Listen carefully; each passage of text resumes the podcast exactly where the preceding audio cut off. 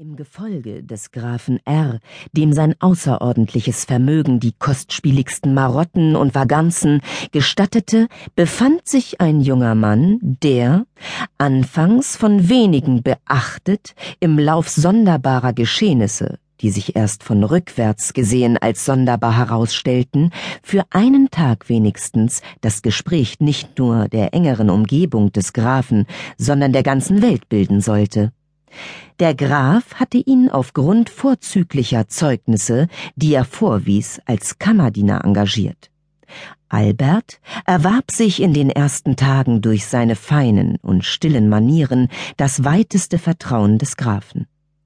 Er las ihm seine Wünsche von Blick und Gebärde ab und verrichtete seine Dienste mit fanatischem Eifer, der den Grafen in nicht geringe Verwunderung versetzte, bis er sich allmählich daran gewöhnte, ja die Behutsamkeit und Aufdringlichkeit seines Wesens nicht mehr entbehren und immer um sich haben mochte. Albert war etwa 22 Jahre alt. Er trug das schwarze, leise bläulich schimmernde Haar in der Mitte gescheitelt, seine hellen Augen wurden von sehr langen Wimpern beschützt, so dass ein scharfer, blitzender Blick zuweilen wie eine Lanze aus dem Dickicht hervorbrach. Die Nase war ein wenig gehöckert, das Gesicht erschien nicht verunstaltet, seine sonst weichen Züge energischer dadurch gezeichnet. Auf der Oberlippe lag ein schwach bläulicher Glanz. Das Schönste an ihm waren seine schmalen kleinen Hände. Der Graf enthielt sich manchmal nicht, sie zu streicheln. Du bist ein Aristokrat, Albert, sagte er lächelnd. Es ist, als wären sie von den Erinnerungen an ihre Väter so krank und blass.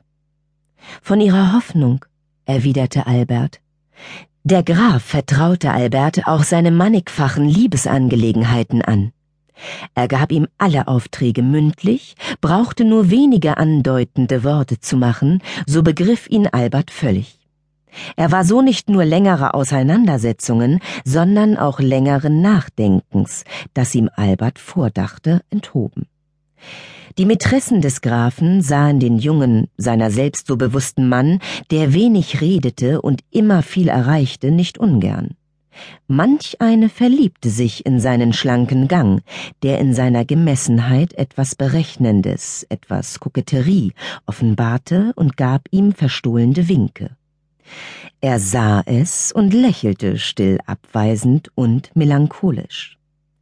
Eines Morgens, als Albert in das Schlafzimmer des Grafen trat, ihm beim Ankleiden behilflich zu sein, rief ihn der Graf zu sich heran. Er hatte auf der Bettdecke ein rot samtenes Kästchen liegen, öffnete es durch einen Druck auf einen verborgenen Knopf und entnahm ihm einen goldenen, mit einem riesigen Türkis geschmückten Ring. Ohne etwas zu sagen, griff er nach Alberts Hand und steckte ihn an.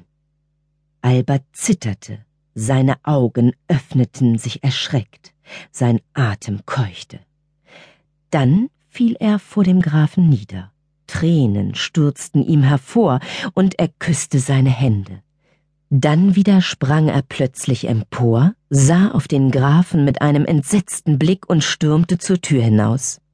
Dem Grafen wollte dieser Vorfall einige Tage nicht aus dem Kopf.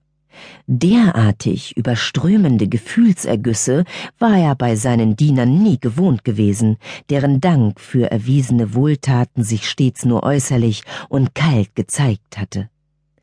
War es bei Albert Dankbarkeit, Verwirrung über das kostbare Geschenk, die ihn so aus der Regelmäßigkeit seiner beherrschten und abgezirkelten Bewegungen und Gefühle warfen?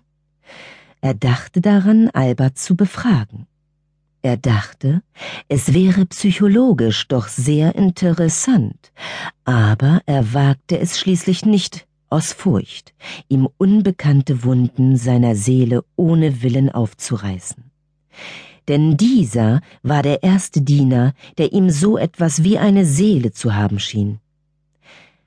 Nach einer Woche hatte er die, wie er endlich meinte, geringfügigen Schmerzen seines Dieners in neuen Abenteuern und Vergnügungen vergessen. Albert trug den Ring mit einer heiligen Scheu, die nicht aus der Hand gab und auch nicht nachts von den Finger löste. Vom übrigen Dienstpersonal, von dem er sich, soweit es anging, bisher schon ferngehalten hatte, trennte er sich nun gänzlich, da man, eifersüchtig auf seine bevorzugte Stellung beim Grafen, in groben und gemeinen Worten hinterlistig auf unsittliche Beziehungen zwischen ihm und dem Grafen